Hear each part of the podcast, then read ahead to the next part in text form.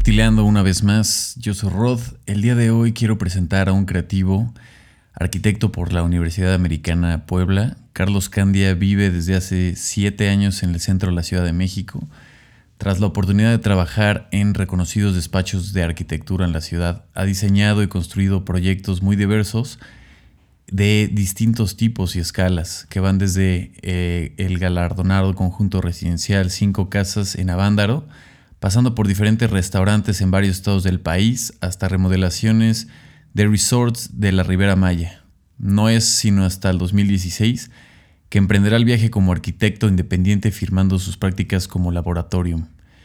Desde este mismo espacio, no solo ha diseñado, sino ha visto construirse los sueños de clientes y amigos, tal es el caso del proyecto La Esperanza en Atlisco, Puebla, una casa de fin de semana con magníficas vistas a los volcanes o remodelaciones de la cuna del café de especialidad en México, la cafetería 5 pm en Guadalajara, Jalisco. Se habría que catalogar el estilo de arquitectura que a través del laboratorio se busca desarrollar. Este sería el de una arquitectura emocional. Carlos Candia considera que no puede existir arquitectura que no provoque una descarga emocional en la persona, por lo que desde cualquiera que sea el proyecto que se le comisione, siempre buscará integrar a su arquitectura no solo la razón de una función o forma, sino también de emoción. Esta interacción basada en el concepto de integración plástica, trabajada por los grandes creadores de México moderno. Bajo este concepto de integración plástica ha hecho dos murales de grandes dimensiones y ha desarrollado un interés personal en la arquitectura mexicana del siglo XX, y de las diversas corrientes artísticas como el muralismo mexicano y la escultura monumental, mismos que ha conocido y estudiado a través de la práctica autodidacta de la fotografía análoga en blanco y negro con su gran pasión. Ha incursionado también en el campo de las artes plásticas, donde ha formado parte de varias exposiciones colectivas en la Ciudad de México, Guadalajara y Cambridge, como la muestra a quien corresponda, como su ópera prima individual, de la técnica a la tectónica, en el 2016 se presentó en el antiguo templo del Christ Church of the Ciudad de México como parte del Abierto Mexicano de Diseño. Actualmente se encuentra trabajando en diversos proyectos arquitectónicos en colaboración con el Taller de Arquitectura Multidisciplinaria en Jalapa La Semilla, en la nueva sede galardonada Casa Tostadora de Café de especialidad Café Estelar en Guadalajara y en una pieza escultórica de carácter monumental en colaboración con la Fundación FGAZ en Jalapa. Con ustedes, Carlos Candia.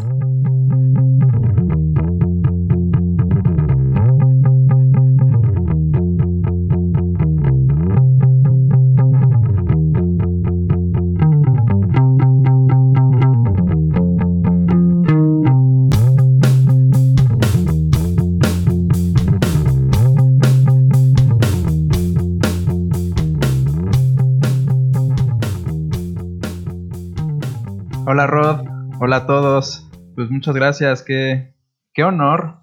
Ya casi va a ser el año y, y por fin, mi Rod.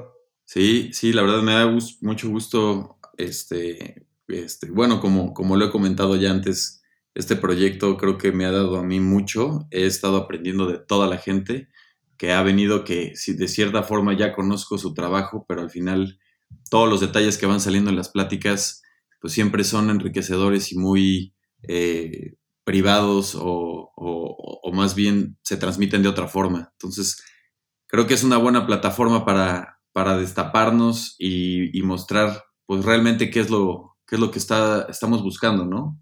Y pues posiblemente a las demás personas las inspire, les, y les dé por lo menos un buen rato agradable para, para estar escuchando estas vivencias y estas experiencias que pues con el trayecto del tiempo te han ido haciendo crecer, ¿no?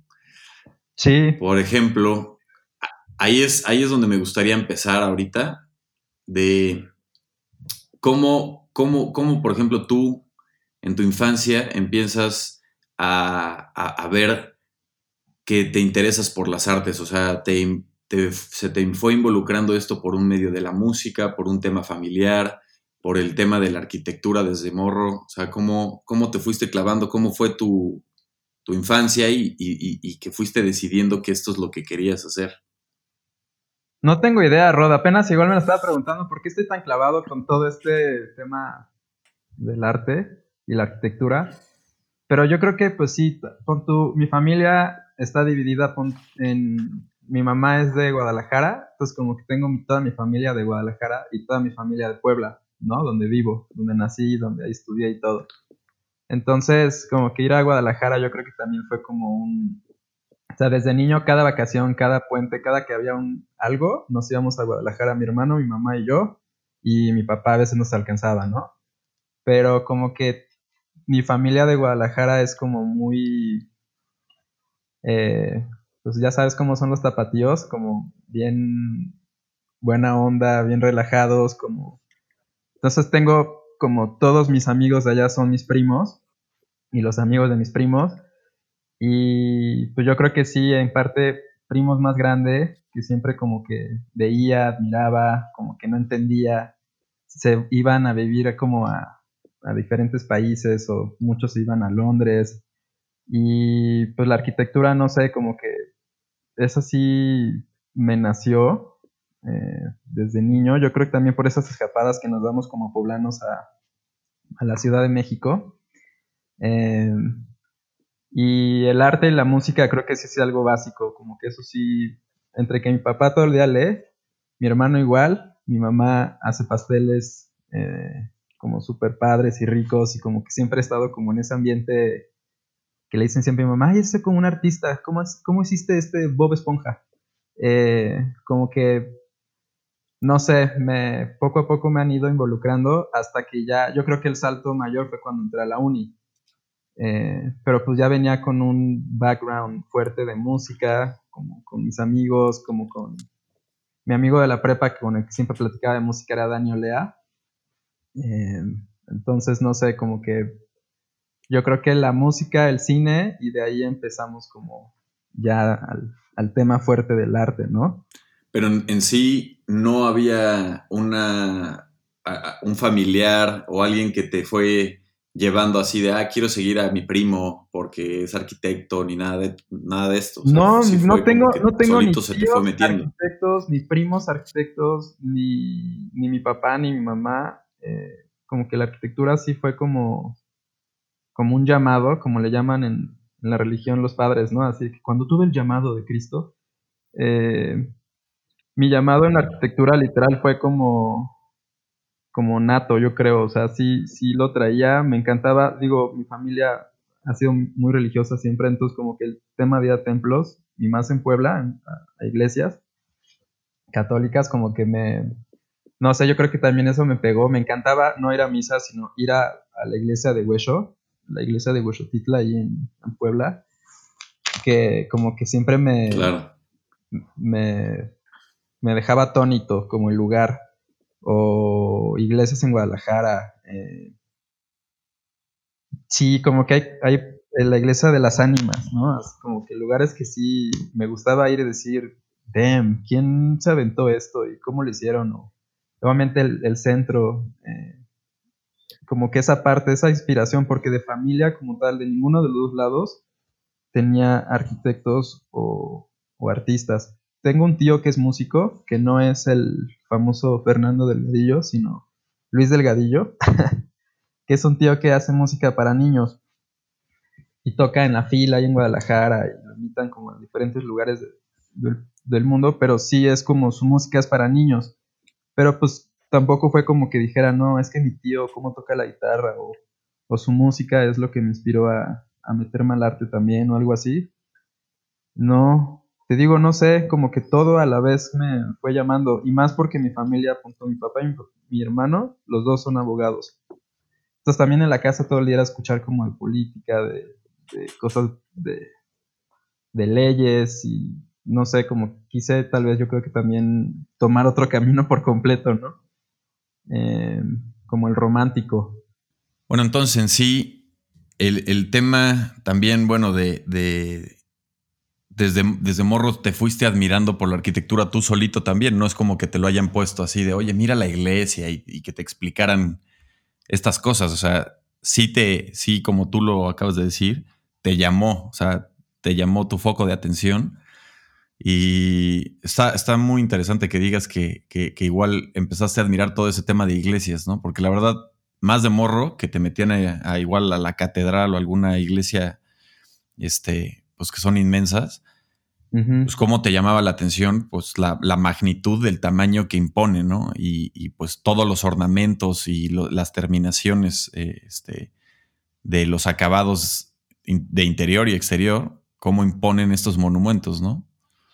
Sí, eso fue como una carga de misticismo, con tu, como que en verdad, digo, no, no, no metiéndome como mucho en el tema de, fanatismo, ¿no? O, de lo impuesto en la religión, sino en verdad lo que quien hizo esa iglesia lo logró en mí, ya sabes, o sea, lo que quería hacer, como esa, esa carga de, de decir, órale, ¿dónde estoy? ¿No? Que es muy diferente eso a entrar como a, o a una, también yo creo que fue detalles como entrar a casas de amigos que sí decías, wow, ¿no? Como desde niño.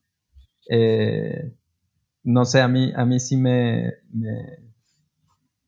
de alguna manera como que me fue llevando, me fue, me fue tomando, como que me tomó de la mano y es que lo padre de la arquitectura, arquitectura es que está en todos lados, ¿no? O sea, como que literal, no sé, estoy ahorita desarrollando una escalera y en todos lados tengo un ejemplo de algo que tenga que ver con escaleras.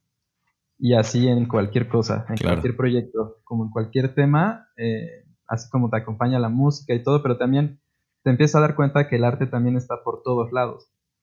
Y puedes ser artista hasta el cuate que se sube en el camión a recitarte su speech para pedirte dinero, eh, hasta un un cuate que te encuentras al lado en el centro que empieza a, decir un chiste que te quedas de wow. Eh, hasta en verdad encontrarte que la catedral tiene vitrales de Geritz y que, no sé, ya como que te empiezas a meter más en otros rollos y te das cuenta que está en todos lados. Entonces yo creo que también por ahí me dejé llevar, como que siento que en algún momento cuando vine al DF, como en la Ciudad de México, fue como cuando me conecté de, golpe como la corriente. Ya sabes, así como que tal cual conecté mi, mi, inspiración, como mi canal de inspiración, directo a la corriente, como al enchufe principal, porque siento que esta ciudad punto es como un, como un museo abierto, ¿no? O sea, tiene arquitectura por todos lados, tiene una sociedad bastante extraña, difícil, pero amigable, ¿no? Por así decir y tiene arte así en todos lados, ¿no? O sea, nomás te vas al, tomas el metrobús y llegas a, al, a CEU y puedes estar un día entero así admirando cosas gratis, aparte de todo, ¿no? O sea, eh, me, me, encanta esa parte de vivir en esta ciudad como, o sea, siempre me voy a sentir un turista porque siempre hay cosas que ver en esta ciudad, ¿no? Y, y eso también siento que es como un canal de inspiración. No, no te la acabas, ¿no? Siempre que llega alguien así, ay, no me, ya no puedo ir a este lugar y lo otro, pero la próxima visita. Entonces, te digo, yo creo que esas escapadas a la Ciudad de México desde niño, porque a mis papás les encantaba venir eh, los fines de semana, em, como que también eso de alguna manera me, fue llevando, me fue interesando y, y me gustaba orientarme en base a edificios como que no, nunca me perdía, ya sabes, así como, Carlitos, ¿sabes dónde estamos? Y yo, sí, estamos cerca del centro porque está el Zócalo y la Torre Latino, ¿no? Cosas así que tomaba como referentes. Sí, sí, sí. O en el centro de Puebla, o lo que tú quieras. Entonces, no sé, creo que también eso desde niño me fue, me fue llamando. Y sabía que era arquitectura, o sea, como que eso sí lo sabía. Mira, qué curioso. Digo que también, aparte de la ciudad, eh, o bueno, más bien la arquitectura, no es, no es lo mismo verla de, la mañana, en la tarde y en la noche, ¿no? Entonces, hacer ese mismo recorrido de diferentes horarios, diferentes, este, aprecias incluso la arquitectura en diferentes atmósferas, ¿no? O sea, no es lo mismo cómo ves la caída o las sombras, las luces. Sí, exacto. Eso también pues es muy padre de clavarte ya en el tema de la arquitectura y cómo se mueve el sol y si quieres jugar con él y entonces tu fachada la orientas y le pones un vitral y entonces mueve el, no sé, ya sabes, como que puedes hacer mil cosas con elementos que son como gratuitos y que son como elementos que en verdad generan emociones y todo lo que Ronco alguna vez dijo, ¿no? Todo lo que las texturas, las emociones, todo esto que se va, que se va congregando en la arquitectura. Mire, ya, ya, ya tú citaste a Ronco y Ronco ya te citó a ti, ¿eh? Sí, ya, pues, no sé, las amistades se llaman. Oye, y ahora, ya en, el momento que tú obviamente lo tenías muy claro, a lo mejor no, no decías voy a ser arquitecto desde morro, pero ya estaba muy claro presente en ti, en el contacto que dices, esto es lo que quiero hacer, esto es lo que quiero estudiar. Eh, ¿Qué, momento fue así en terminando la prepa y esto que dices, bueno, ¿sabes qué? Sí, me voy a arquitectura. Decides hacer arquitectura y en el trayecto incluso te vas dando cuenta que realmente siempre fue lo que quisiste. O sea, dentro del tema en la universidad y todo este, como ya el crecimiento profesional. Sí, no, la uni no solo lo reforzó, sino me hizo ya tal cual amar la carrera. Eh, yo creo que también ahí sí se lo debo mucho al primer profesor que tuve como que de arquitectura de una manera como romántica, por así decirlo. Eh, era la primera materia de, la... Ves que tenemos, bueno, se dividía como en varias ramas la carrera de arquitectura y la, línea que era la de teoría la abría este maestro con introducción al pensamiento, eh, no me acuerdo cómo era la materia, pero Cheque es que es un arquitecto ahí de Puebla como bastante bueno. Eh, tenía, pon como unos seis años más que nosotros. Entonces era un profesor joven que nos empezó a llevar al centro en las noches como recorridos con caguamas y conocer como tales colonias. Y entonces íbamos, ya sabes, como 20 chavos de la, de la escuela o de la uni. Y él y Jaspeado, otro profesor, que eran amigos, dos arquitectos, nos llevaban a, conocer como edificios del centro eh, y lo hacían ameno, ya sabes, y a la vez en la clase nos daban teoría. Entonces nos hicieron leer libros interesantes, no sé, como que por todos lados me, atraparon, como que lo lograron también. Y ya fue como que en primer semestre que dije, en verdad, esto es lo mío. O sea, me, te digo, me hicieron reforzar mi, mi amor. Y en la prepa nos dividían en el último semestre, bueno, en el último año. Entonces, en último año tienes que escoger como tu, como que tu área, ¿no? Y para eso en el segundo, en segundo de prepa te hacían como un examen de orientación vocacional. Yo no sé por qué nunca he logrado pasar esos exámenes. Eh, y literal, tres veces lo hice así, de que tenías que como una hora en computadora llenar como una serie de preguntas y te decía la computadora, ah, sí, tu orientación es hacia la abogacía.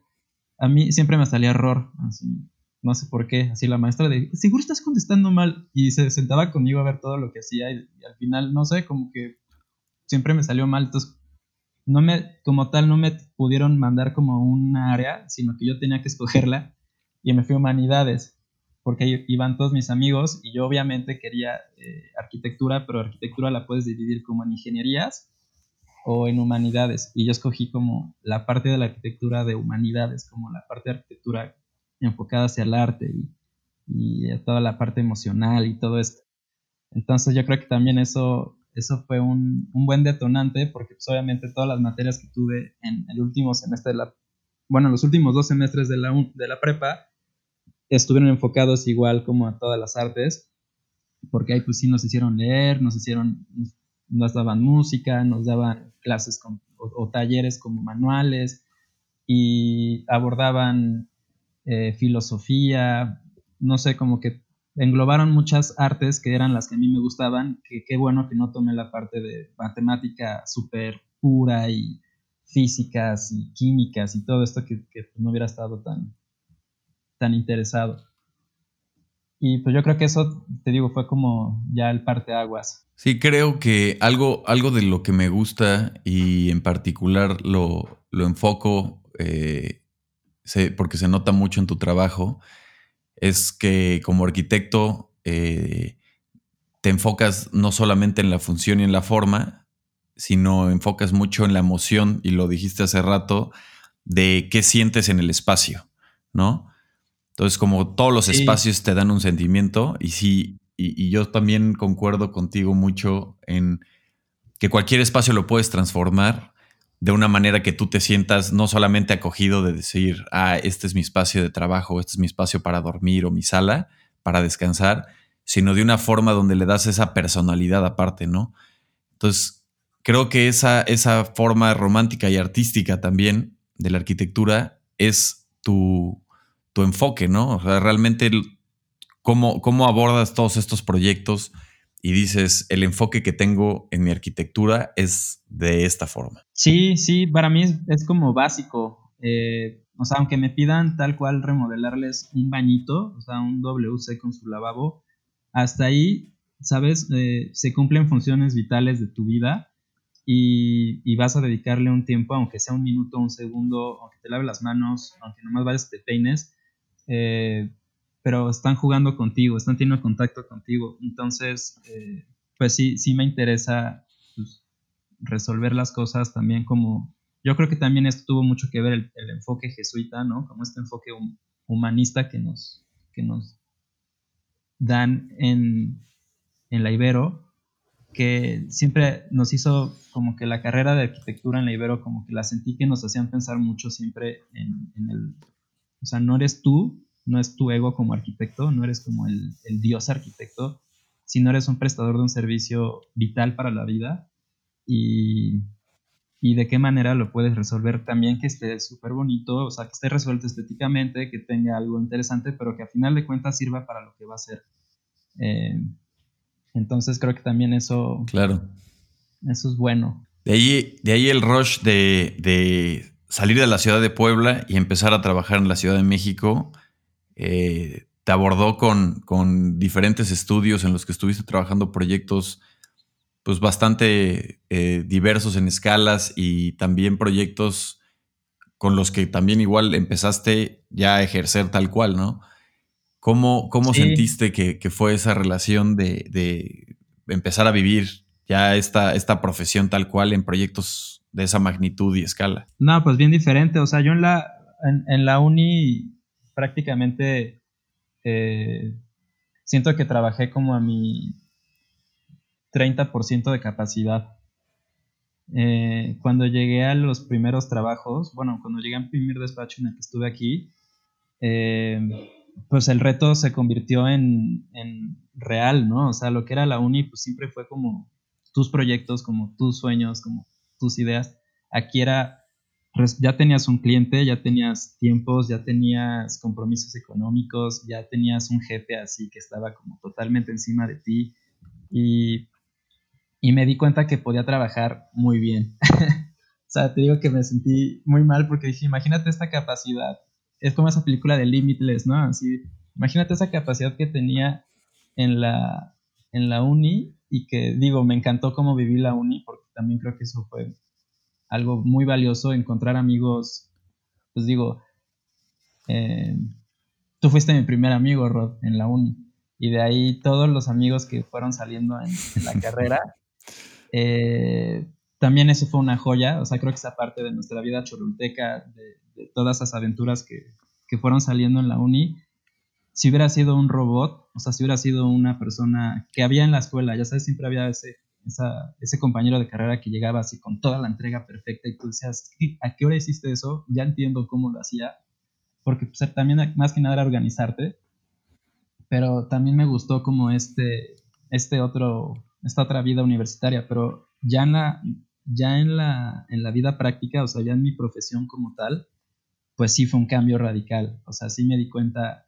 que lo podía hacer y, digo, o sea, en mi vida había hecho maquetas tan padres como las que hice en, estos despachos o los proyectos a, los grados a los que pudimos llegar y que hoy los veo hechos y digo, ¿a qué, hora, ¿a qué hora me dio tiempo de hacer todo eso? Ya sabes, porque aparte el primer despacho que entré era muy bueno, pero era chiquitito, o sea, no tenía más que a otro compañero, a Edgar, un buen amigo que hasta la fecha eh, lo estimo mucho, y él y yo nos aventamos junto con mi jefe prácticamente un, gran proyecto, pero éramos tres personas desarrollándolo y un, arquitecto en obra que llevaba ya como tal el proyecto este, a ejecutarse, pero, pero digo, ¿cómo, ¿cómo lo logramos con el monto que quería mi jefe, con la calidad que quería con las ideas que nosotros traíamos y, y ahorita que estoy otra vez como un poco freelance, por así decirlo,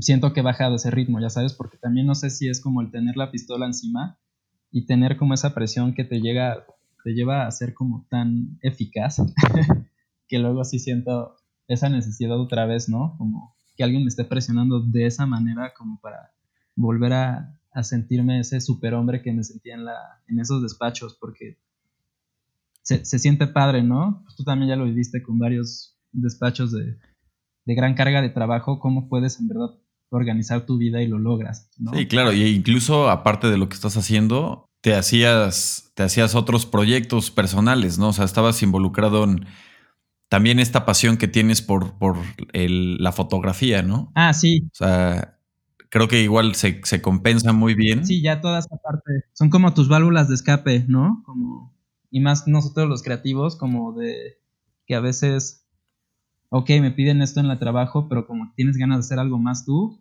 y, siento que estas válvulas de escape que tenemos, otra vez citando a Ronco con su música, o eh, pues tú igual, ¿no? Que, disparas en diferentes sectores de, tu trabajo como gráfico. Em, pues yo igual, yo, encontré la pasión con la foto. De hecho, Sofi, mi novia, eh, me regaló una cámara, o sea, fue mi primera cámara análoga, aparte. Y pues tengo hasta la fecha yo creo como unos 400 rollos que he hecho y como 80 de esos rollos han sido como fallidos por completo, ya sabes, así que algo le, salió mal, que como esa prueba y error que también tiene como la magia de la foto análoga, eh, pues no sé, me fue atrapando más, me fue, pues hasta la fecha es algo que no, bueno, más bien yo creo que nunca lo voy a dejar. Eh, y es muy personal. Eso sí es un trabajo que pues me gusta a mí y que poco a poco ha, ido saliendo como a la luz ciertos proyectos que he hecho en temas de foto, pero que es, es hasta la fecha sigo diciendo yo soy arquitecto como de profesión, eh, pero fotógrafo pues no, aunque, aunque me gustaría, ya sabes que algún día también como que mi vida se enfoque en la fotografía. A ver, y, por ejemplo, platicando un poquito más del tema de foto, desviándonos tantito, eh, esa parte de, foto, digo, entró antes eh, de, tener esta cámara análoga, porque también ya habías tomado fotos en la uni, de, en fiestas, ya tenían este proyecto que se llama Traffic Bike, que pues, estuvo un buen rato girando por ahí y hasta la fecha incluso veo fotos y, y me recuerda justo los momentos a... Sí, ahora es nostálgico. Eran las perspectivas de realmente de estar dentro, ¿no? Sí. Exacto. Sí, pues obviamente te digo, por, por mi bola de amigos, que, pues, hasta la fecha mi bola de la prepa es como también una gran bola de amigos. Em, pues nos salían mil tonterías, entonces tratamos de hacer alguna vez una película tipo Amores Perros. Eh, y luego nos encantaba las de Guy Ritchie, de Snatch, y ya sabes, como estas películas como complicadas eh, o rebuscadas. Y de ahí como que empezamos a... En Cholula nos encantaba ver como el tema de la LA Paris, como de... Pues en, estábamos, en tema musical estábamos escuchando en ese momento pues, el New Rave, ¿no? Así toda esta ola de rock electrónico. Y había como fotógrafos en esas fiestas, en esos conciertos que se hacían en LA o en Nueva York. Entonces era, en Nueva York estaba este Bronchi, que era como Last Night Paris, y Cobra Snake en LA. Entonces así como que nosotros nos sentimos los Cobra Snake en, en Cholula y hacíamos esas fotos como de como de, de la fiesta, ¿no? Así de la gente que estaba en la fiesta, pero como que queríamos captar que si los perros de Cholula y que si las chicas guapas que habían Cholula y los chavos súper raros también súper cool que habían Cholula y entonces salía Rod y salía Des y salía Pachangas y entonces como que tratamos de hacer como también un recuento de lo que estaba pasando en esa escena cholulteca que era pues era famosa, la verdad, ¿no? O sea, no solo en Puebla, sino sí se escuchaba de un Cholula en, en la República Mexicana y nos tocó vivirlo. O sea, la verdad yo creo que sí es algo que también debemos estar muy contentos de haber podido justo llegar a ese momento de la ola choluteca, porque ahorita digo, obviamente la pandemia se cruzó y ya vino a ser como todavía más solitaria esa zona, pero esa vida que tenía Cholula para nosotros tenía que documentar. Y pues la foto, te digo, como que sí, desde niño, eso sí también desde niño, me, mis papás me regalaron cámaras y mi pasión por la foto desde niño estuvo.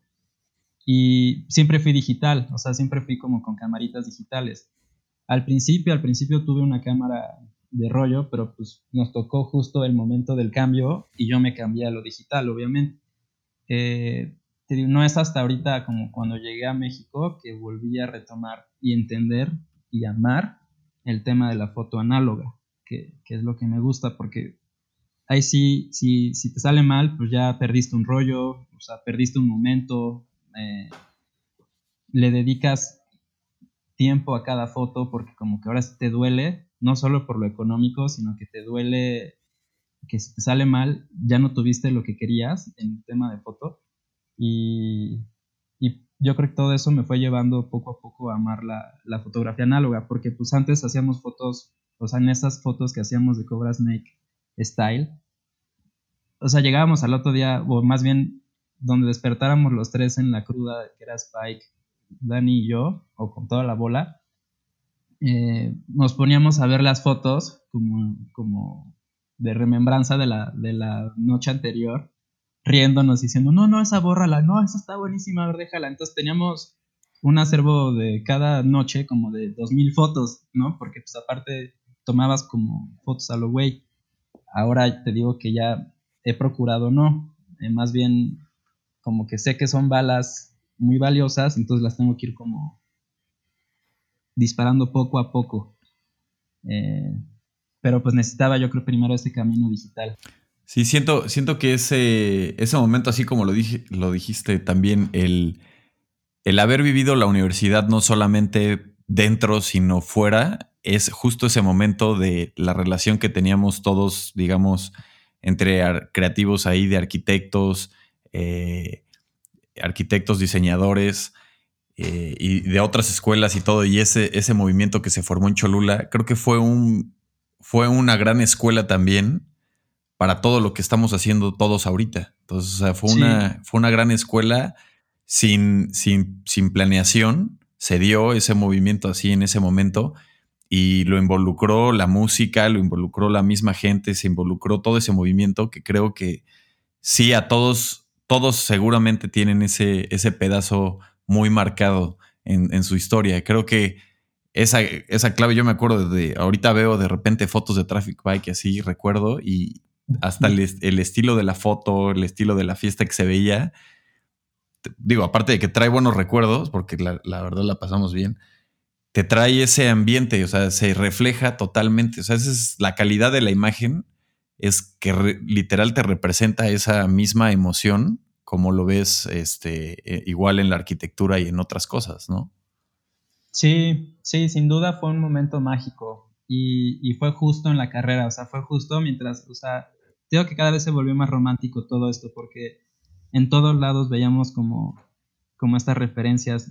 La música sí fue algo fundamental en, Cholula, pero pues también la gente que estaba llevando en ese momento la vida cholulteca, como era el, Orlando, ¿no? De, la búrbula y esas fiestas que hacía, sus, sus propios lugares que eran muy padres, ¿no? Eh, como que todo nos iba atrapando. Entonces, en un momento de la carrera, eh, en una materia, invité digo, más bien le pedimos chance a, un lugar que se llamaba Siete Santos, ¿te acuerdas? Un bar donde Ronco, de hecho, era como el manager y estaba el Jake Johansson tocando, ese tipo de gente. Eh, me encantaba su, vitrina que tenían hacia la calle y les, pedí, les pedimos chance de meter ahí un proyecto, o sea, como de instalar ahí como una, una escultura entre Rubén Madrigal, este, otro amigo Miguel y, tu servidor. Entonces hicimos ahí una, un tipo de, happening performance, ya sabes, porque estuvimos poniendo durante dos días, nosotros tres con manos de niña, así usando por primera vez arquitectos a fin de cuentas, pero ni siquiera habíamos usado un taladro bien, cosas así.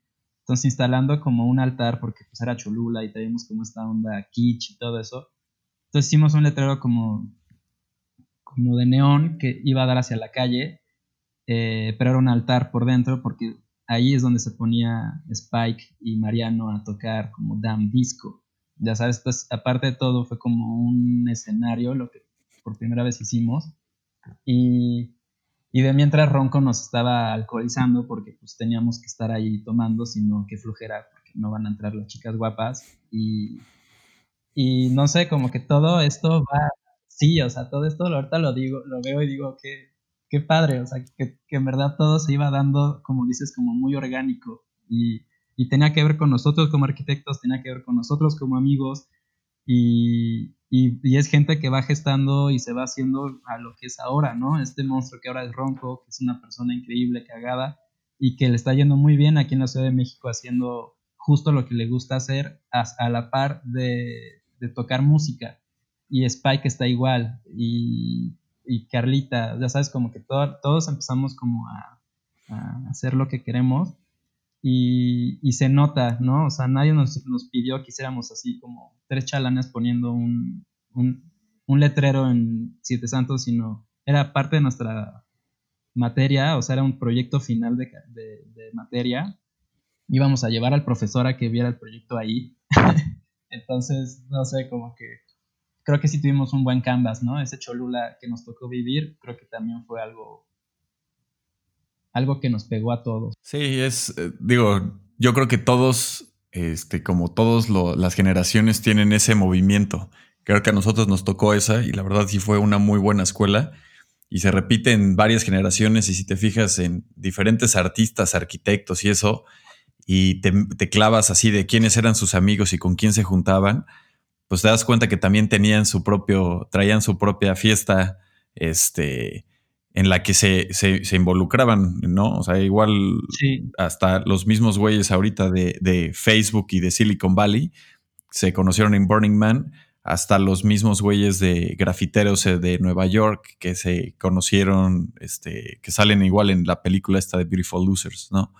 O sea, que literal el mismo movimiento este, los unió y aquí pues eh, nos unió a todos como amigos. Yo creo que principalmente igual el tema de la música, que toca a, toda, toca todas las fibras de todos. Y de ahí pues obviamente había eh, andar cotorreando y platicando. Me acuerdo que platicábamos tú y yo un montón de películas siempre y a ver quién encontrar la película más turbia. Y todas esas cosas pues te van, te van llevando, ¿no? a a, ver realmente, o sea, hasta dónde el ocio también te va, te va llevando, ¿no? Creo que ahí regresando ahora otra vez a tu actividad. Pues sí, hasta dónde el ocio no es malo. Ajá, claro. Ajá. Sí, no, o sea, creo que regresando, por ejemplo, ahorita a otra vez a, tu actividad de, este, de, arquitectura, ¿cómo das un brinco de, estar en estos estudios, estos eh, despachos? Y de repente otra vez regresas a la fotografía y, te das una escapada para pensar realmente cuál es el siguiente paso que quieres hacer? Pues, pues fue como, como difícil porque estábamos haciendo un proyecto bastante padre en, un despacho. Eh, en, el, en, un, en un como emblema de arquitectura en México que era un, se llamaba Super Servicio Lomas, que hizo Vladimir Caspe ahí en, pues, en las faldas de, en el inicio de, Lomas de Bosque de las Lomas y todo esto, ¿no? Ahí en, la Ciudad de México. Y le, están llamando ahorita la, es como la Torre Virreyes. Entonces hicieron un proyecto nuevo encima de ese, tumbaron ese edificio que estaba y lo volvieron a hacer dizque, para cuidar el patrimonio. Entonces ese proyecto me tocó a mí hacer un restaurante justo en una parte importante de lo que era ese proyecto anterior. Eh, este arquitecto Vladimir Caspe manejaba mucho, o sea, me puse a leer como de Vladimir Caspe, de hecho Godoy, un, otro amigo en común que tenemos, Rodolfo Godoy, me pasó un libro que, se llama, bueno, es, de Vladimir Caspe y es como eh, la arquitectura como todo. Y pues es pura teoría, está súper chido. Entonces, eh, fue donde empecé a leer el tema de la integración plástica y el tema de cómo la arquitectura puede tener como estos eh, remates visuales increíbles como lo hace el arte, en el tema ahorita de la plástica, específicamente como un muralismo, y estaba haciendo un mural ahí en ese proyecto que, mi jefe me dejó hacer, eh, pero era un proyecto bastante complicado, entonces como que al final renuncié o me renunciaron, por así decirlo, en, ese despacho. Entonces fue como una encrucijada de vida porque dije, ¿ahora qué voy a hacer? Y en ese mismo tiempo eh, había ido a conocer un, despacho, bueno, el, el, estudio que hizo el arquitecto Mauricio Rocha para su mamá, que es la fotógrafa Graciela Iturbide. Y me impactó, o sea, dije, qué lugar tan bonito, y llevaba justo mi cámara análoga. Entonces le hice unas fotos mientras estábamos ahí en el recorrido. Y llegué cuando me dieron impresas esas fotos, porque pues ves que es todo un rollo, ¿no? Vas con el rollo, lo revelas, te lo, revelan, pero también te lo pueden imprimir, entonces las pedí impresas. Y un amigo de, Londres que conocí en un taller de experimentación de concreto, me dijo, deberás no ser tan celoso con tus fotos y deberás recortarlas, deberías hacerles algo, o sea, usa como pedazos de la foto, haz como collage, o sea, haz como algo... Quítate tu foto recta y rómpela y únela y ve qué puede pasar con eso. Entonces como que me alborotó la cabeza Patrick, entonces dije, a ver, esas fotos de, de Graciela Iturbide, de ese, bueno, de ese estudio de Graciela Iturbide, las empecé a intervenir con dibujo técnico, o sea, las recortaba y seguía los patrones de, perspectiva que talla la foto en las líneas y esas líneas las, las empecé a dibujar como en papel. El chiste es que empecé a hacer como un tipo de trabajo eh, como entre collage y dibujo. Em, y el Abierto Mexicano de Diseño tiró la convocatoria que quien quisiera podía entrar a, a presentar un proyecto. Entonces les mandé como esos collages que hice y, me dieron chance de hacer una expo. Y justo el día que, que, tuve el problema ahí en ese edificio y que casi casi que ese día como que eh, dejé de elaborar para, para este despacho, me regresé caminando desde ahí a mi casa, que vivo en el centro, entonces me vine caminando como dos horas desde, desde ahí, desde el inicio de Loma de Chapultepec, casi casi que llorando así, por toda reforma, así, tirando mis lágrimas. Y en ese momento me llegó un mail así al celular de, tu proyecto está aceptado, eh, tienes un mes como para montar esta exposición. Eh, y yo había escogido como que iba a escoger, bueno, más bien seleccioné la opción de yo voy a escoger el lugar porque no quiero, no quiero que me digan dónde, yo quiero buscar un lugar para exponer. Entonces todo se dio increíble, o sea, esa parte fue como algo que hasta la fecha estoy muy feliz y muy orgulloso de lo que pasó porque fue una expo que, montamos, o sea, hablo como yo, pero estuvimos involucrados varias personas.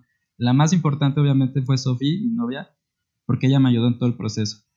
Eh, pero mientras yo tenía que hacer como los 40 dibujos que puse, a la vez teníamos que encontrar un lugar donde exponer y a la vez, o sea, me quitó como tres, bueno, fueron, fueron dos meses más bien lo que tenía dos meses para presentar el proyecto. Entonces fueron dos meses que tal cual hasta se me olvidó que ya no estaba trabajando como arquitecto, porque tenía dos meses para resolver como ese proyecto y al final me di cuenta que era justo el tema de cosas que me interesara hacer de aquí en adelante, porque fue encontrar ese lugar que fue una iglesia, ¿no? Tú, ya, tú tuviste la oportunidad de ir, pero fue una iglesia que está en el mero centro, o sea, fue una iglesia que, que estaba abandonada desde hace muchos años de ahí nos, nos, nos pusimos a, pues, hacer todo el tema de, logística, o sea, no sabíamos hacer una exposición, entonces como que desde el principio, pues entró Jordi, Jordi Amezca, un gran amigo y arquitecto ahí de Puebla, que es como el gran pensador de Puebla para mí. Eh, nos hizo el texto curatorial, él, él, bajó la idea que traíamos hacia un texto y lo bajó de una manera súper bonita. Y estuvo mi primo Oscar, eh, que su nombre artístico musicalmente es Otto Malgesto. Em, y le pedí que, como era una iglesia, que nos sonorizara el, lugar, de alguna manera que te impregnara como este asunto como místico, ¿no? Que tiene una iglesia. De por sí la iglesia que desde que entrabas como que te imponía. Pero yo creo que si no hubiera habido, por ejemplo, la música de mi primo en, la, esa pieza que hizo durante tres días que no paró, eh, yo creo que hubiera sido muy diferente el, el, cómo hubiera reaccionado la gente que entraba a la exposición o cómo la propia exposición cobró vida. Em, también nos acompañó un fotógrafo que es vecino aquí en el edificio y gran amigo, eh, Fernando Cordero, que hizo un, o sea, también como que todo se dio mágicamente porque Fernando Cordero tenía unas fotos. Él es arquitecto igual del formato análogo. Es un gran artista, un gran fotógrafo.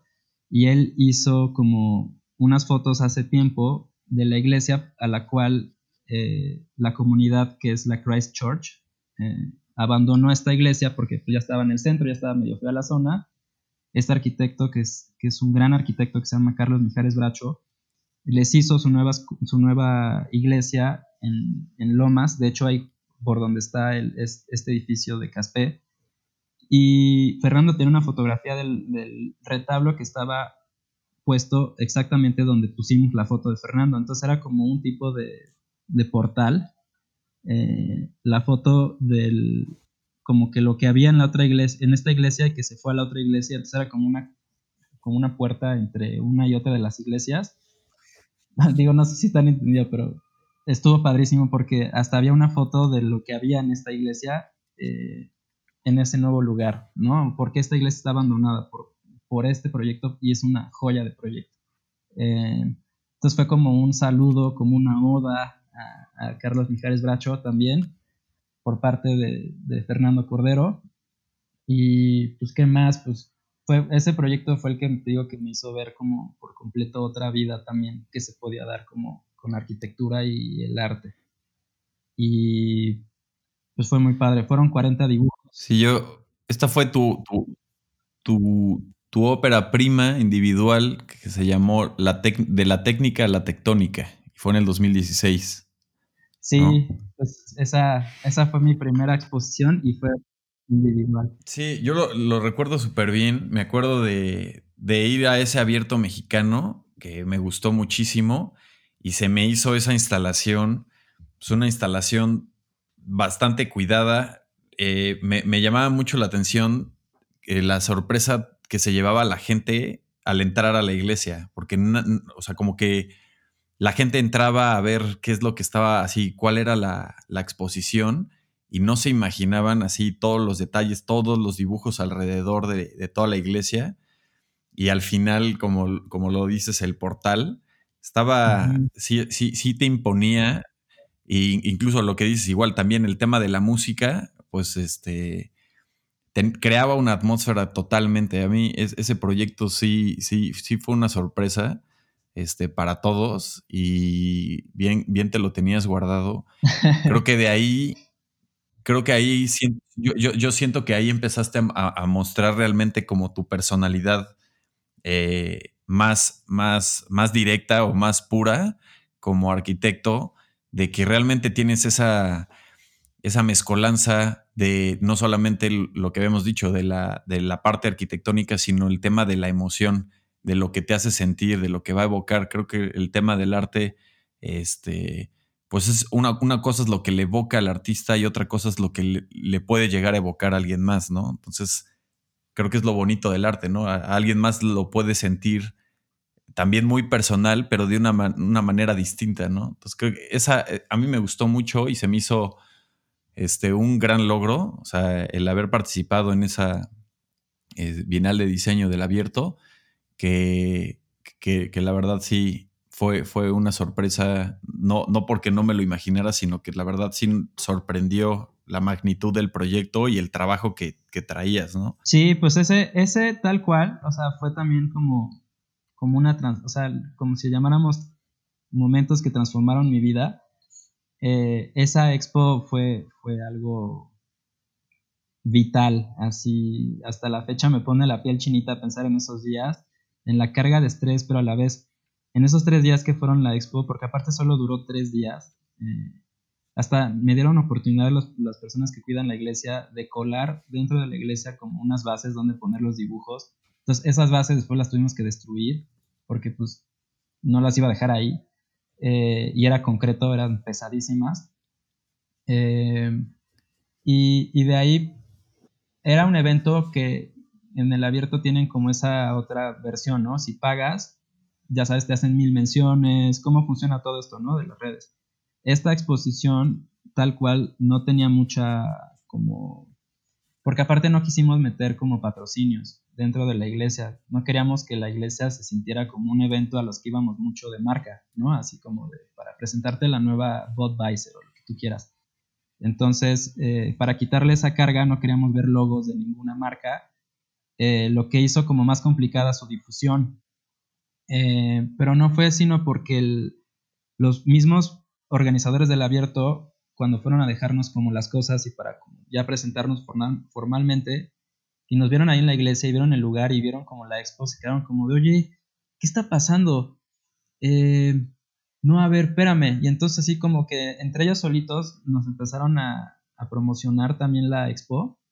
Y llegó Renata, así llegó Renata de Acerril, esta, pues, una de las cofundadoras y directoras de la, del abierto en ese momento. Y gracias a ella también fue así como que a todo el mundo le recomendó ir a la expo. Y, y ayudó mucho también en, en, porque iba a estar, digo, muy romántico, pero a la vez hubiera estado muy chafa que no hubiera llegado nadie, ya sabes, o sea, que nada más mis amigos o la gente que pude invitar, eh, pero que no hubiera llegado como, en verdad, todo el, el número de personas que llegan al abierto, porque pues, sí le echamos ganas y sí quedó muy padre esa expo y, y, y no iba a tener como esa, esa mención. Y gracias a, también a ellos fue que, que, este, que esta expo como que hizo, hizo ruido y tuvo sus buenas menciones y, y, de ahí también como que se formó una amistad con, con Renata eh, porque se interesó en las piezas, a la vez de la expo y de todo, se interesó en las piezas y le gustó mucho el trabajo como plástico, ¿no? Que estaba desarrollando. Entonces después ella empezó a hacer como un, un evento que, bueno, es como una galería, o sea, Renata también es súper romántica y se clavó en un tema de que las galerías de arte como que ahorita están de alguna manera como cayendo mucho en, el mercado y en la media y empezó a hacer como este tipo de galería como emergente que no tiene un lugar específico y que se va moviendo y que va cambiando de tema y de autor.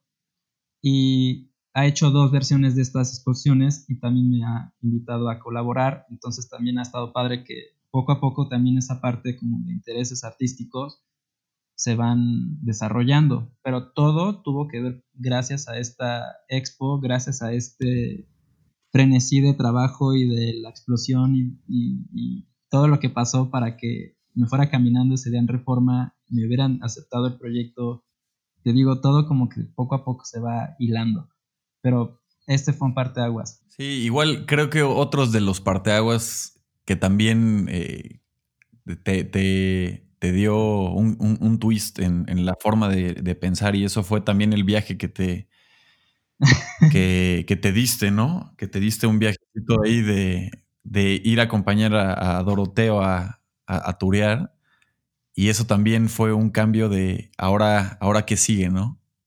Esto estuvo bien radical porque ahí sí ya estaba en el primer despacho de arquitectura aquí en la Ciudad de México, que, que fue un gran despacho, o sea, fue un gran aprendizaje el que tuve en ese despacho y quería mucho a mí, bueno, hasta la fecha respeto y quiero, admiro mucho a, mis jefes, a Nina y a, Fernando. Eh, entonces tenía muy buena comunicación con ellos, tío, pues éramos cuatro personas en el equipo. Entonces mi primo me estaba platicando así como un día normal de, ah, sí, pues nos vamos a ir como mi banda de Doroteo en Guadalajara. Nos vamos a ir a un tour por todo el West Coast eh, en verano. Eh, vamos a empezar en Tijuana y terminamos en Washington. Eh, son 40 días, son como 39 fechas las que vamos a tocar, o sea, son como 36, 39 gigs. pues va a estar bien pesado, pero me manda la lista de lugares a los que van a ir y así, o sea, les iba a tocar un festival junto con, eh, en Pomona, allá en California, con Check, Check, Check y con The Garden y con, la, o sea, empecé a ver The como bandas que dije, Dios mío, Chicano Batman. Dije, primo, tengo que ir con ustedes. Así, me ofrezco de lo que quieran. Necesitan un roadie, un fotógrafo, un merch guy, un, ¿qué? Lo que me digan, así, yo, un, quieren que maneje la van, yo lo que quieran lo hago. pero denme chance de acompañarlos en ese viaje. Pero pues yo estaba trabajando, ¿sabes? O ya estaba en mi despacho. Entonces tuve que decirle a mi jefe así como, como súper, después de, de, haberme ganado tanto su respeto, así de, oye, Fer, ¿me puedo, puedo platicar contigo? Y ya de que en su oficina platicando, ¿qué onda, Carlos? ¿Qué necesitas? Y yo, puta, pues es que tengo que decir que en un mes me voy a ir un mes y medio a un viaje con una banda de rock. Pues imagínate el, la cara de sorpresa que tuvo mi jefe, así como de, hasta se rió de, ¿cómo crees? Este, ¿En serio? Yo, no, o sea, te lo juro que es verdad, me voy a ir con una banda de rock un mes y medio a un tour y pues esto significa que pues, te va a tener que dejar, o sea, más bien te estoy renunciando. Y no me dejó, de hecho eso fue muy padre porque me dijo, pues digo, está loquísimo lo que me estás pidiendo, eh, o sea, no sé, no, no sé muy bien qué decirte, pero pues tampoco quiero que te vayas, tampoco quiero que estés fuera del despacho, entonces date estas vacaciones, por así decirlo. Eh, me dio chance de, de, salirme del despacho un mes y medio y ya después regresé, ya sabes, así yo con el pelo largo, con ocho tatuajes, este, escupiendo fuego. Nada, pero pues bueno, o sea, ya sabes, regresé con un estilo, este, o sea, seguía siendo el mismo, pero como que ya me veía Fernando y me decía como de... Fue un chiste local, ¿no? Que siempre me manejaba así como... Como ya eres bien diferente. Y nada, es cierto. Solo ya cambió tu perspectiva de mí, pero pues yo me encantaba. Ajá, yo regresé todo Cali, de que you know.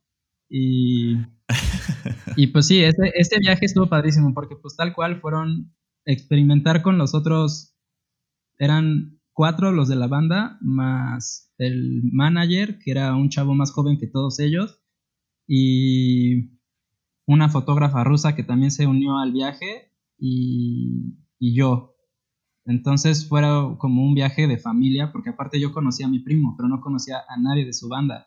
De hecho, ni siquiera conocía bien a mi primo.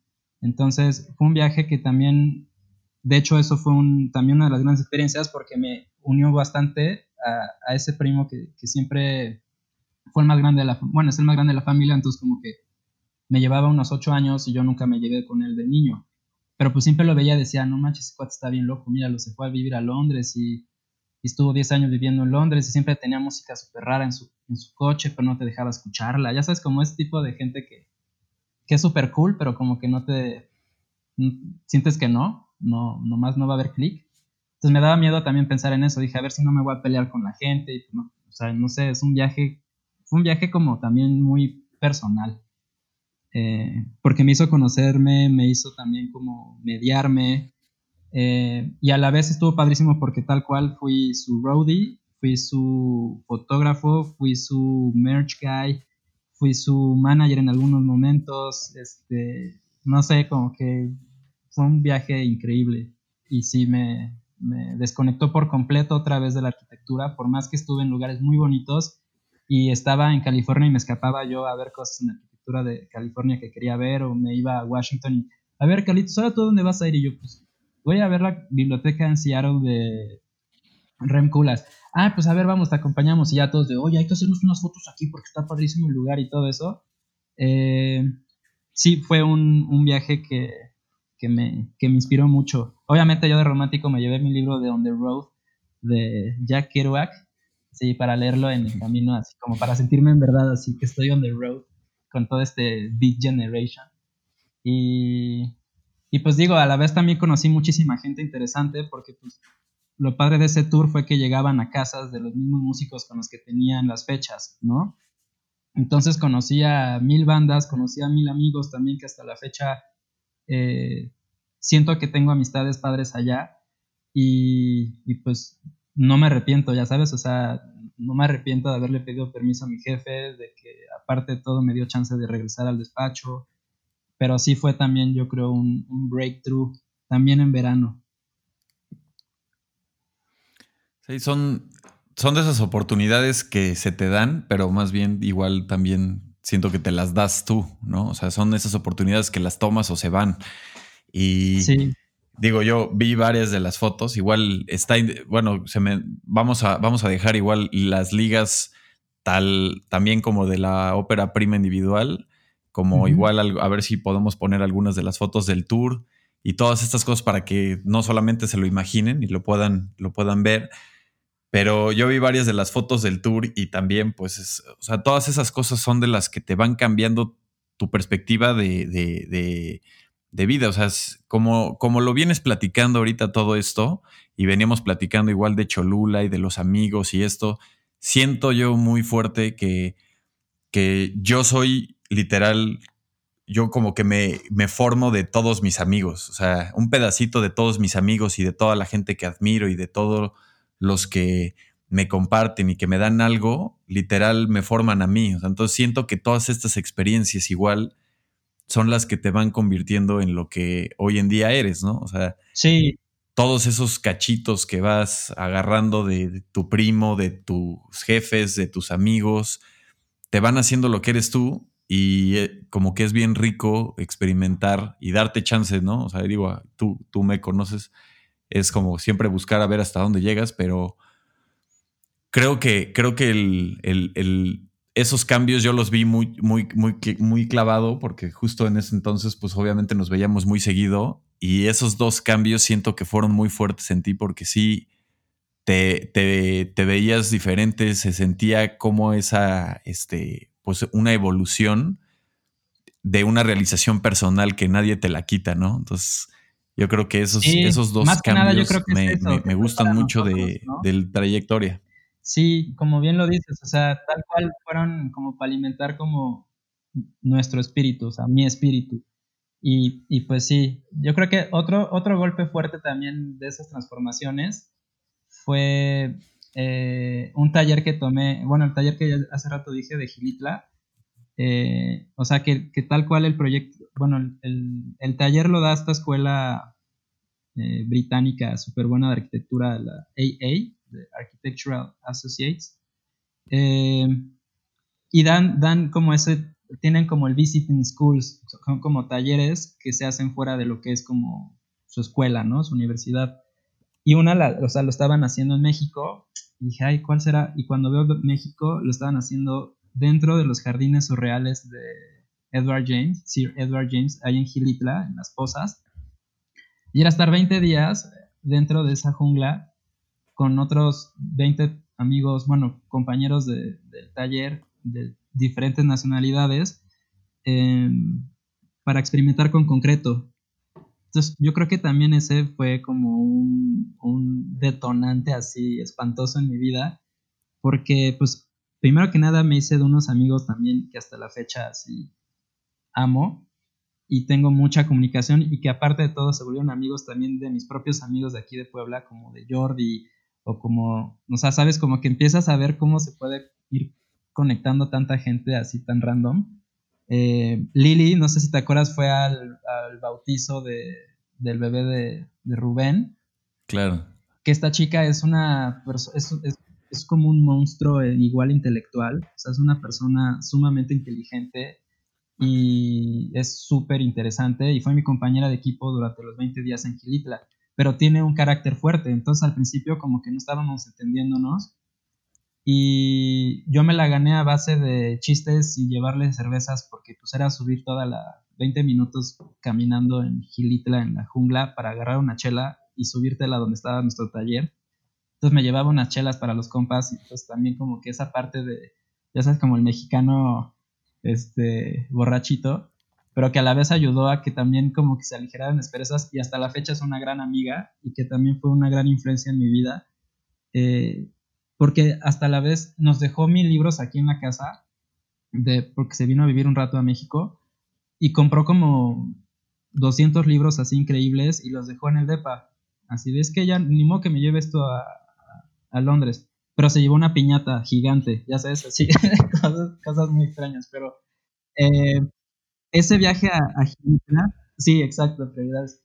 Ese viaje a Gilitla eh, te digo, me, me, llevó todavía más hacia la parte de del arte y la arquitectura como juntas, porque estos profesores del taller eh, nos hicieron como mucho hincapié justo en el arte monumental, nos llevaron a conocer no solo murales, sino estas esculturas que se hicieron con tu ahí en CU, como para las Olimpiadas. Eh, hicieron un recorrido como de monumentos gigantes, de concreto de diferentes nacionalidades eh, por todo insurgentes. Entonces era como un corredor que tú en coche en ese momento, en, el 68, eh, ibas al Estadio Olímpico, pero en el camino también ibas a ver como artistas de diferentes países, porque también este, el, que hizo esta, este movimiento fue Pedro Ramírez Vázquez. Pero de ahí eh, Matías Geritz fue su, el que le propuso esta opción de hacer como una Olimpiada también como artística. O sea, ¿por qué no invitamos? Y tenemos esculturas del Calder, de Subirachi, o sea, de gente que sí te quedas como de, ok, Lucio, o sea, bueno, Gonzalo Fonseca trabajando una pieza para México, te quedas como, en ese momento estaban trayendo personas bastante importantes de arte de otros países y todo lo hicieron en concreto. Y nos fueron a llevar como a conocer esas piezas que están como ocultas o unas ya puestas bien insurgentes, pero otras arrumbadas así, porque pues por cosas del destino han movido unas y otras se perdieron en un conjunto habitacional y, o sea, nos fueron llevando a todo eso, nos hicieron conocer más como el tema prehispánico también y fuimos como pirámides y todo. Y no sé, como que también ese enfoque de ver la otra parte también de lo bello que puede ser la arquitectura emocional, me, ese también siento que fue un gran detonante, otro más, otra cereza al pastel. Sí, fíjate, que yo creo que, ese, ese evento, haberlo vivido en, el 68, ha de haber sido así totalmente surrealista. O sea, esas Olimpiadas, eh, gráficamente, esculturalmente, de exposición, instalación, yo creo que o sea, estaba de verdad era como un Burning Man visual. Se estaba muy, muy, muy, este, fuera de, su tiempo. Sí, sí, sí porque justo el trabajo gráfico que se hizo, o sea, toda esa maravilla de, identidad gráfica de, la, de, las Olimpiadas, hasta la fecha retumban en nuestros oídos y en nuestra vista, ¿no? O sea, son, son proyectos que te quedas de wow. Y el metro, que hasta la fecha tiene los mismos logos, eh, ahorita que hicieron este tema de las nuevas tarjetas de, como inteligentes que ya te puedes mover en Metrobús, en y todo a la vez con tu misma tarjeta y que la tarjeta es del mismo diseño de este Lance Wiman. Eh, ya sabes, como que qué interesante todo este tema y que a la par, pues obviamente en arquitectura y en arte fue un boom. O sea, los estadios olímpicos, la, la alberca olímpica, como lugares que te quedas qué belleza, porque aparte de todo, pues vas a recibir a mil gente, quieres mostrarles también lo interesante que puede ser un país y que viene de un golpe que, les había pasado escasos meses antes, ¿no? Lo del movimiento de los estudiantes y la matanza ahí en Tlatelolco y todo esto que pudo haber parado las Olimpiadas y que dijeron, no, hay que seguir, hay que intentar y hay que mostrar a un México sano y lo lograron, mínimo en las Olimpiadas. Y es una joya. Sí, sí, yo, yo también creo firmemente que sí, sí me, se me hubiera gustado vivir justo ese, ese, esa parte justo del 68, porque se juntó todo ahí y era una explosión visual así fuera, fuera de su tiempo. O sea, que incluso ahí ves qué, qué tan bueno fue el diseño que literalmente, este, si se, si se hicieran unas Olimpiadas ahorita con los mismos gráficos y aterrizaran igual las mismas eh, eh, instalaciones, sería, no, no se te haría de una época, o sea, estaba bastante bien marcado, ¿no? O sea, que, no era de realmente de una época, sino era una, gráfica visual muy atemporal, exacto. Exacto, ajá, como atemporal. Sí, pues sí, es, eso también. Eh, fue, fue, un aguas también esa parte de conocer como bien este enfoque también de lo que tenemos aquí en la ciudad y de ahí en Guadalajara también existe un gran arquitecto, artista que se llama Fernando González Gortázar, que es también otro de mis referentes así como de vida, porque es un hombre que también busca como estos, estos, este arte monumental en las calles que, que es como, están ahí y pueden ser como muy ostentosos y a la vez son como parte de tu vida, de tu día a día, y entonces pueden terminar siendo como de autores desconocidos, por más grande y por más escala que tenga. yo creo que lo mismo lo condiciona a veces a que pueda pasar como desapercibido, ¿no? Porque es como, ah, sí, ¿dónde está esa cosa amarilla? Y te das la vuelta. Y, ya cuando vas viendo poco a poco quién es y lo que está haciendo, pues fue otro también como gran referente de esta parte que me gusta trabajar. Pero pues a la par sigo siendo arquitecto, a fin de cuentas sigo siendo arquitecto, sigo haciendo casas, sigo haciendo proyectos, pues por así decirlo, comunes de un arquitecto, eh, aunque tengo toda esa otra parte, como toda esa afinidad como 50-50 de mi vida en el tema de las artes aplicadas a la arquitectura. Fíjate, otra cosa que me gusta también, de, digo, siempre también estamos platicando de igual de temas de, de, foto, de cine, de películas, de, a ver, recomiéndame ahora otra película de Vincent Gallo, es cómo, cómo te, te gusta interactuar, dialogar, incluso con los mismos, eh, con tus mismo, con tu mismo nicho y colegas. Y ahorita, ¿por qué no? Estaría bien que platicaras, eh, nos, nos, invitaron este, a mí a Dafne a ser jueces también para, para el DAC, que, que justamente Carlitos se llevó el primer lugar de un concurso de una lámpara junto con otros arquitectos. Y los resultados, siendo colegas y siendo amigos todos, este, fueron, fueron resultados que, digo, a nosotros nos invitaron así de, oigan, vengan, sabes, para Dafne es interiorista, este, arquitecta de interiores, y yo soy diseñador gráfico, entonces fue como una perspectiva diferente de lo que les podíamos dar.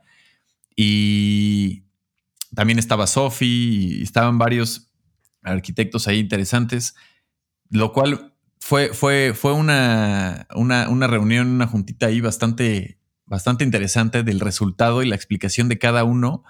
Eh, lo, que yo, lo que yo noté, porque los conozco, igual no a todos igual, pero es que cada quien tenía la personalidad marcadísima de, su proyecto, ¿no? Y de su producto, incluso de la, hasta de la forma de cómo lo presentaron. Y yo creo que hasta hubiera podido haber dicho cómo de quién era cada, cada una sin, sin que lo hubieran presentado, porque se, notaba muy cañón el cómo se toman ese ejercicio, que está súper chido. Igual platícanos un poquito más de qué se trata lo que están haciendo ahorita con el DAC, porque es un proyecto que está muy chido, que igual en, eso de repetirlo es, es como muy bueno para no solo los que lo están haciendo ahorita, sino que se pueda repetir en otros lados, ¿no? Que es la intención. Pues eso, ese proyecto, de por sí la carrera tuve la fortuna de llevarme con una generación muy unida, como que toda la generación, como que creo que nunca hubo como un tipo de, de competencia, sino fue una generación como muy, muy lineal, como muy, muy unida. Y Rubén, el Rubén Madrigal, nos marcó uno por uno como en este momento de pandemia, como en, como inicios de pandemia, para preguntarnos qué, en qué andábamos y cómo estábamos y pues poco a poco, ¿no? Como que platicando, tenía la inquietud de hacer un tipo de colectivo en el cual, eh, o sea, colectivo entre nosotros como amigos de la carrera y, colegas, eh, pues para ver qué salía, tal cual, o sea, no teníamos como muy claro qué, pero él quería como hacer esta red y primero que nada saber en qué estábamos, que eh, como es que Rubén es muy bueno haciendo albercas y casas de playa. Ah, yo justo tengo proyecto ahorita de... Entonces como que empezar a hacer como este network también, como de entender en qué estábamos cada quien y cómo nos podíamos como apoyar entre todos. Eh, y nació como esta, pues, estas pláticas que empezamos a tener cada viernes. Eh, primero te digo como que sin saber qué, sin pies ni cabezas, como dicen, y poco a poco nos fuimos poniendo como un poquito más de orden y más establecido y hasta la fecha sigue siendo como unas pláticas de amigos, eh, pero que empezamos a, a, meterle como ese twist de ponernos como tareas. Entonces, ha habido actividades y ha habido concursos y todas han sido internas, todas han sido tal cual para nosotros y, y es, es, como quien quiera le entra y quien quiera pues, no hace nada. Eh, pero lo bueno es que ha habido, ha habido como buena respuesta entre todos y, y como que con tu, ese concurso de la lámpara nació por, por Fátima y, Chava, que es como este, bueno, este despacho que se llama Colectivo Clave en Puebla. em, que tienen esta inquietud de hacer un concurso entre nosotros como para hacer una lámpara con materiales como muy, muy, bueno, ellos le llamaban como primarios, ¿no? Como no meter materiales que no fueran como tal cual de la naturaleza o con un proceso mínimo como el acero o como la madera ya trabajada, em, pero que fuera como muy honesto en sus materiales, no que le pusieras después encima una capa de plástico o que no supieras de qué estaba hecha esa lámpara. Y pues como dices, cada quien, porque somos como 11 los que estamos ahorita en el colectivo, pues cada quien es un mundo, entonces cada quien tiene su forma de ver y hacer su práctica arquitectónica y todo, entonces desde Jordi, que su lámpara fue más como un concepto y como un tema súper clavado en, teorías, pero que a la vez como que se se desprendió de toda teoría y hizo lo más sencillo del mundo. Em, pero que no ve su lámpara como un producto, sino la ve como una pieza artística. Y luego yo hice así como una pieza con. Eh, que hasta la fecha no me ha podido decir mi marmolero cuánto nos podría costar, porque es un bloque gigante el que le pedí de, recinto de esta piedra volcánica. Eh, y tras un trabajo que ellos hacen, eh, muy sencillo, con sus máquinas para cortar las piedras, con una luz por atrás hacía una lámpara como monumental, ¿no? Y yo la veía desde chiquita de uno, un metro ochenta hasta en periférico, así en una rotonda. Y, y pues de ahí te digo, han salido cosas bastante interesantes. Es un proyecto que todavía sigue, yo creo que gestándose, o sea, no tenemos todavía muy claro hacia dónde vamos, pero es, es, es más que nada es una inquietud de varios compañeros, colegas y amigos, arquitectos, eh, en entendernos, en platicar, en criticar, en... Yo ahorita punto que estoy en un momento en el que quiero presentarles como una iniciativa para hacer un, un tipo de manifiesto, porque pues Jordi escribió un manifiesto muy bonito para, para este colectivo DAC y lo queremos, o sea, siento que todos los movimientos artísticos o, o bueno, hasta filosóficos, políticos han nacido como de algún tipo de manifiesto. Em, de, unas ideas, ¿no? Alguien que sienta como esa relación y diga, sí es cierto, yo también pienso igual que tú. Y haces como esta, como este grupo de choque, ¿no? Eh, en contra de algo o hacia algo.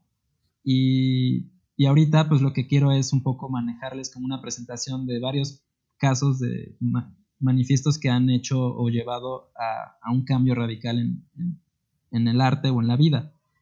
Y pues de ahí hay mil cosas, ya tuvimos una plática igual, quitarnos el tabú de entre nosotros, que somos 11, y todos podemos practicar en Puebla, ¿cuánto cobran? A ver, desde ahí, o sea, desde ahí, desde la básica de amigos, ustedes cómo están cobrando y por qué.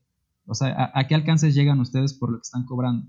Entonces pusimos un ejemplo como básico todos, como, como un proyecto general para todos, eh, y cada quien mandó su cotización y también estuvo muy padre eso, desde ver como su archivo de cómo cada quien manda la cotización al cliente, eh, que pues tiene mucho que ver como con tu identidad, ¿no? Como cómo te quieres representar como arquitecto y todo, eh, hasta tal cual saber cuánto cobra Ronco, cuánto cobra eh, Candia, cuánto cobra Jordi, cuánto cobra Pachangas con la semilla, y pues estuvo interesantísimo porque al final les hice como gráficas, como comparativas, y pues nos quedamos todos con la boca abierta porque no, o sea, sí hubo, o sea, sabes, o sea, sí hubo gente que en verdad estaba regalando el trabajo y otra gente que cobra también bastante bien y estamos a la misma edad, llevamos el mismo tiempo saliendo de la, que salimos de la uni y ver estos cambios también notorios de escalas de proyectos como Rubén que puede hacer un edificio en Acapulco ya de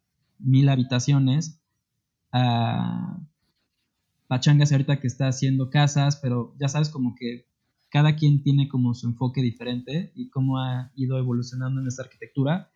Entonces, pues desde ahí, o sea, te digo, desde ahí, como desde el tema de entre amigos irnos apoyando y que van saliendo estas como, o sea, ya saben para qué uno es bueno, entonces también ya saben a quién llamarle para qué cosa. Y pues esto también nos está dando chamba entre todos, que está, está interesante. Y, yo creo que este colectivo tiene mucho futuro, nada más necesitamos pues también dedicarle el tiempo que teníamos en pandemia, porque en pandemia pues estábamos todos más, más encerrados que ahorita. Bueno, yo creo que sigue la pandemia, ¿va? Pero, eh, no en esa forma de trabajo, que estábamos por completo hacinados en nuestra casa, casa estudio.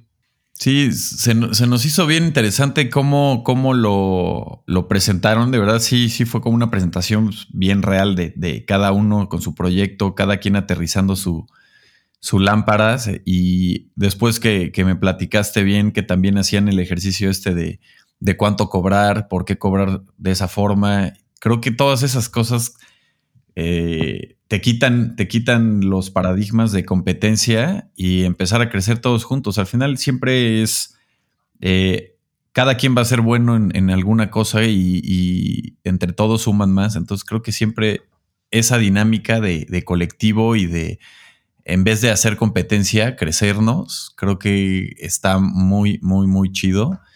A mí me, gustó mucho el proyecto ese día, la, la, pasamos bien y sí nos sorprendimos de, de ver los resultados de, cada uno. La verdad es que todos estaban muy chidos.